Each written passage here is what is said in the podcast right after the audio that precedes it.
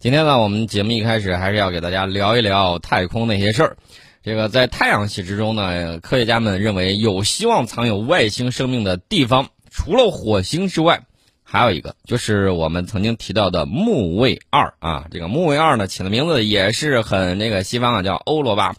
这个木卫二呢，这个非常的冰冷。美国宇航局呢，打算发射一个任务，叫做欧罗巴快帆。那这个任务呢，原本啊，打算是使用 SLS 火箭太空发射系统进行发射，但是呢，我们也知道啊，这个 SLS 火箭呢，哎呀，它是有一些问题的，所以说呢，这个计划现在被终止了。就是原本定于 SLS 发射系统的运载计划被终止。现在呢，这个欧罗巴快帆项目的领导人决定只考虑使用商业运载卫星来执行这个任务。呃，这个决定呢，很可能意味着 SpaceX 公司或者是波音公司将在时机成熟的时候使用他们的商业运载火箭发射任务。过去呢，这个 NASA 受到美国国会指示使用 SLS 发射这个欧罗巴快帆。并且在年度支出法案之中对此做出了这个规定。美国宇航局呢曾要求灵活使用替代运载火箭，说这个 SLS 火箭的开发工作需要更多侧重支持阿尔特弥斯月球任务。我之前在去年的时候我就曾经告诉大家，我说这个阿尔特弥斯计划二零二四年肯定搞不定。董王一下台，果不其然推倒重来啊！这个不是董王的问题，而是什么呢？这个科研。发射啊，也要讲究科学啊，不能因为政治口号，然后呢，他就把这个东西弄上去放卫星，万一炸了算谁的？这个危险呢还是有的。NASA 既然不再使用这个欧罗巴快帆，呃，就是用的 SLS 火箭，他准备怎么办呢？准备这个换一个商商业运载火箭。呃，使用商业运载火箭也有缺点，就是欧罗巴号这个到达木星的时间会更长。啊，去年组织者呢就曾经发现这个航天器和 SLS 火箭发射系统之间这个潜在的硬件兼容性问题，大家还记得不记得？他们搞实验把这个东西给搞炸了，啊，确确实实挺吓人的啊。我们前两天聊的是这个木星啊，呃，前两天聊的是火星，今天呢我们跟大家聊木星，啊，大家都非常期待啊，这个期待这个火星车能够拍到更多的这个画面，大家也看到了啊。这个火星车呢传回来了有一些数据，呃，另外呢，我要告诉大家，NASA 的朱诺号航天器近日呢又一次展示了风暴火星呃风暴木星令人难忘的这种景象。NASA 在二月呃二月我想想二月初的那周啊分享了这张图片，显示了这个木星的部分图像。木星啊，大家看这个《流浪地球》的时候怎么样？点燃木星，对吧？点燃木星之后，然后把地球推了开来，省得这个地球呢掉入木星这个气体巨星狂野漩涡状的大气层之中。当时那个场景呢，让大家看的是非常非常激动啊！《流浪地球》我去刷了两三遍啊，感觉还是非常不错的。这个木星的暴风大气呢，是喷射流的这个发源地，在那儿它这个喷射流是强风带。朱诺号呢是在二零二零年的十二月三十号。拍到了这张照片的原始照片，然后呢，这个有科学家呢对它进行了一些处理，而且呢把这个细节画面展示出来。朱诺号呢正在帮助科学家们去研究木星的这个风暴的大气到底是什么样的这个情况。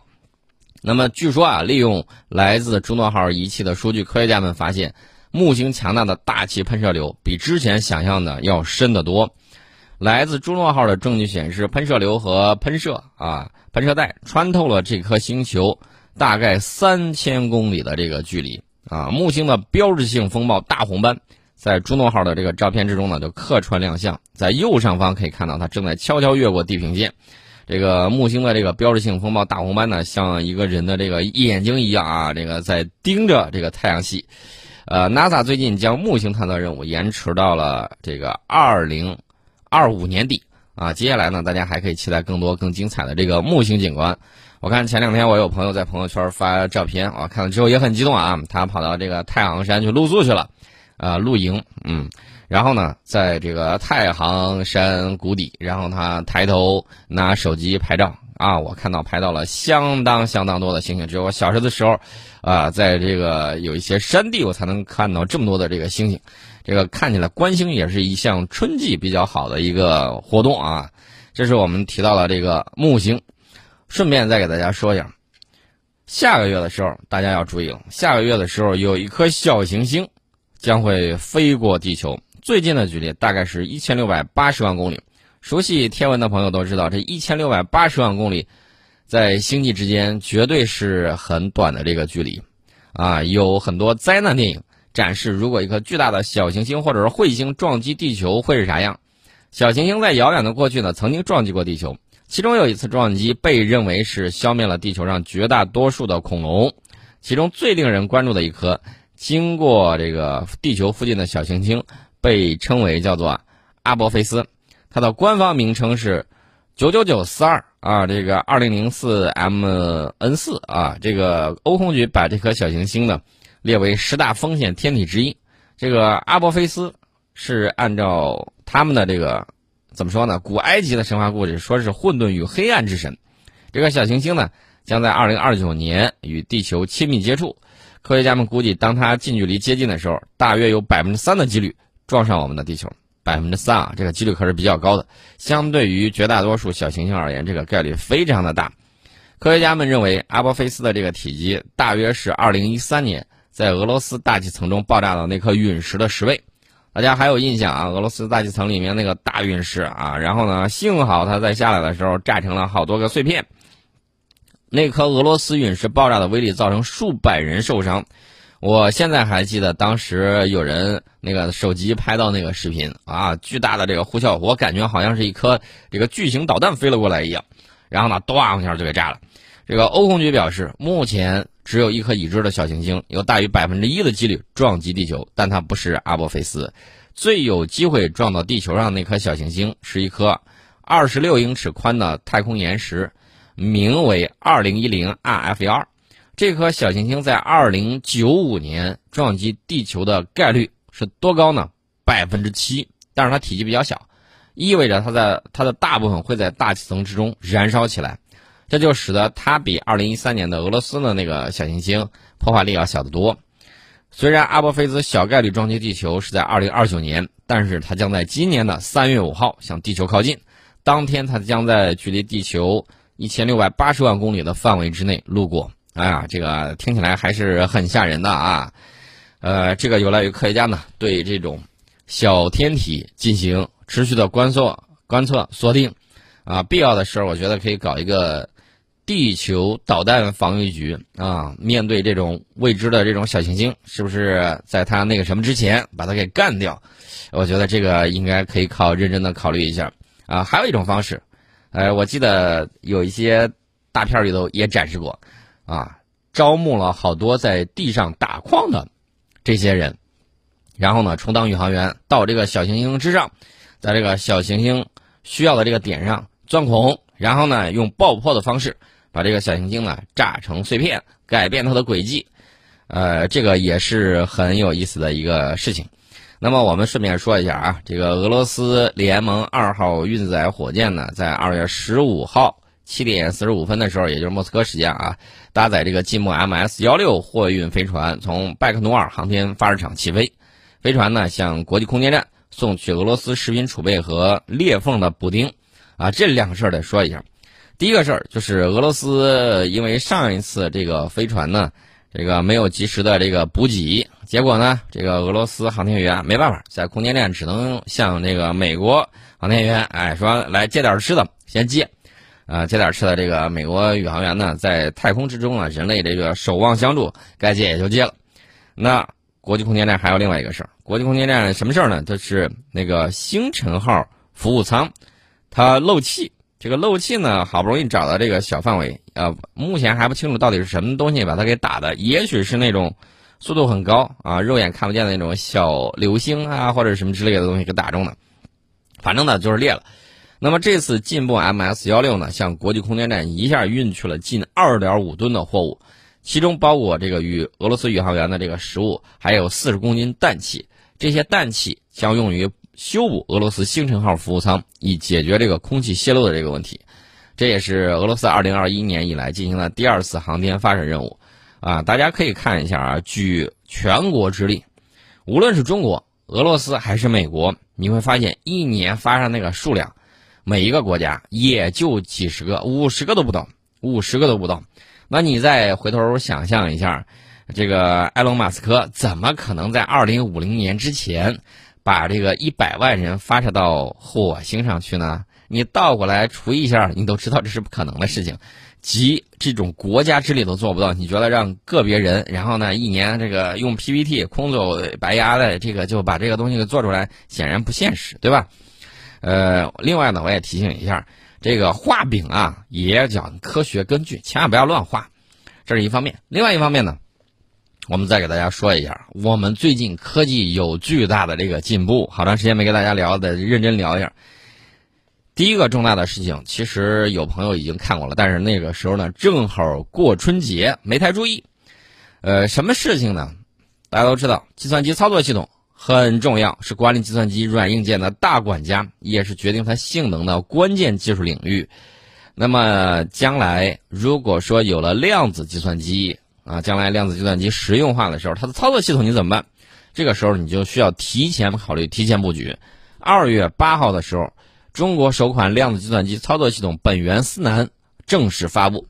这个本源思南这个四个字儿啊，本就是本源的本，源就是源头的源，思南就是中国古代指南针叫思南。本源思南，量子计算作为一种遵循量子力学规律、调控量子信息单元进行计算的这种新型计算模式，可以极大的提高计算效率，在特定问题上可以全面超越当前的超级计算机。呃，我们终于把这个科技成果转化出来了啊！这个经过测试，专家表示该操作系统能数倍提升现有量子计算机的运行效率。这个量子计算机是国际热点研究领域，目前全球范围之内可供使用的量子计算机仅有大概五十台啊！在量子计算资源稀缺的这个情况下，如何高效稳定的发挥算力，成为量子计算发展的新难题。我们这个量子计算机已经实现了量子霸权啊！这个霸权不是说面对其他计算机，而是面对目前的超级计算机，在一些特定领域，它已经，也就是说，超级计算机啊，这个发动起来，然后呢，可能二三百年、一二百年都解决不了的问题，然后量子计算机可能一小会儿就把这个事情就给搞定了啊！这个系统呢，还是非常非常重要的，有这个量子计算机。那说明你硬件过关，有了量子计算机操作系统，说明你有了一个好的软硬件的这个管家，一个好的操作系统可以让量子计算机的运行更加高效稳定。这个量子芯片如果比喻成人的心脏的话，量子计算机操作系统就相当于人的大脑，量子应用软件呢则相当于血肉四肢，啊，所以大家可以看啊，我们在这块发展方面站在了世界的前列。大家再回过头来看一下第三次科技革命的时候啊，以信息技术为代表的，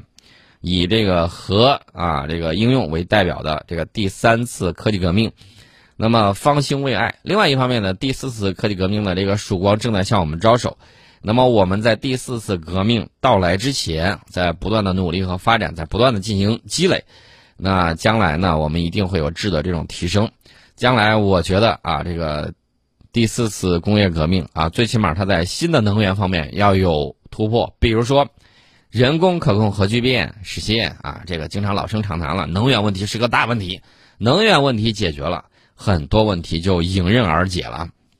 这是能源问题。然后呢，这个在信息技术方面，如果实现了量子计算机这种小型化和普遍的应用化，那这将也是一个巨大的这种代表。短时期之内，肯定量子计算机呢还是为这个一些。大的这种项目啊，去运作，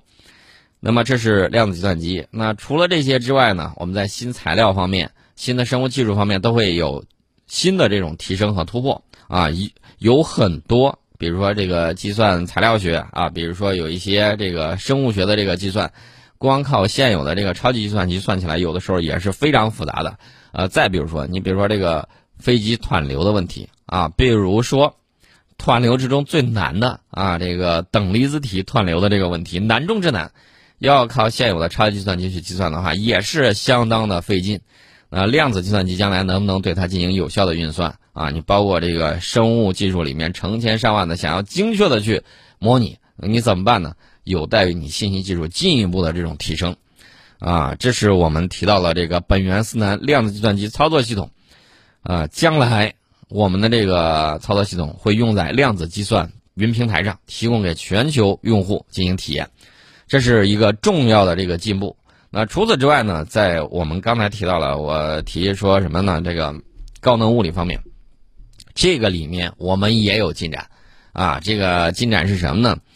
我们中科院近代物理研究所独立自主研制的加速器驱动次临界系统超导直线加速器样机，在国际上首次实现了数流强度十毫安连续波质子数一百七十六千瓦运行指标，在二月十二号的凌晨。二点两点二十分实现十毫安数流稳定运行。事实上呢，采用全超导直线加速器加速五毫安以上连续波质子数，此前从未在国际上被验证或者是实现过。现在我们把这个事情实现了。这个东西呢，听名字很拗口啊，加速器驱动次临界系统，呃，实际上是加速器和反应堆的结合体。可以将乏燃料中那些半衰期高达数十万年的放射性废物变成几百年的短寿命废物，将短寿命废物变成裂变产物，并且在此过程之中进行发电。换句话说，就是核废料，我们可以废物利用，然后呢，可以很快的处理这种核废料，然后呢，让它尽快的变得安全起来。在此过程之中，我们还可以利用它进行发电。啊，这个说起来很拗口，但是实际利用起来效果很棒棒的。那么，这个在人工可控核聚变没有实现之前，那么反应堆里面你的这个裂变产物啊，裂变的这个核废料可以再次的利用。这个射频超导强流高功率质子直线加速器，是我们说到的这个加速器驱动次临界系统里面三大关键系统之一，实现十毫安。连续波强流高功率质子数稳定加速是国际上近二十多年来投入巨资建设并长期追求的目标。不好意思啊，我们率先实现了，我们率先实现了。无论物理上还是技术上，都存在着前所未有的巨大挑战。呃，我们提出这个发展路线图是中科院在二零一一年提出来的。第一阶段是原理验证阶段，即建立加速器驱动呃这个研究装置。第二阶段呢是技术验证阶段。就是要建立加速器驱动的这个示范装置。第三阶段呢是工业推广阶段，呃，所以说呢，我们现在这个东西，呃，已经是在不断的这个进步之中。在二零一一年，中科院启动战略性先导专项 A 类啊，也就是未来先进核裂变能啊，这个旨在通过三个阶段的这个研发呢，自主发展这种加速器驱动次临界系统。呃，从这个试验装置到示范装置的全部核心技术和系统集成技术，然后我们十多年来一直在埋头攻关啊，始终坚持关键技术核心自主创新。大家可以想象啊，这个科学呢要做得了冷板凳。你说这个东西平时的时候大家也没有什么感觉，但是呢，有一些科学达人正在勇攀科技的这个高峰，